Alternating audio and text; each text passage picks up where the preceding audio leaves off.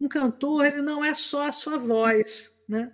Um cantor ele é a, o somatório da sua qualidade vocal com o repertório que ele escolhe, né, cantar no momento do contexto social que ele vive. Meu nome é Clara Sandrone, eu sou professora de canto popular e de música e vou participar da série O Samba se Aprende na Escola, que estreia no dia 17 de fevereiro. Te espero lá.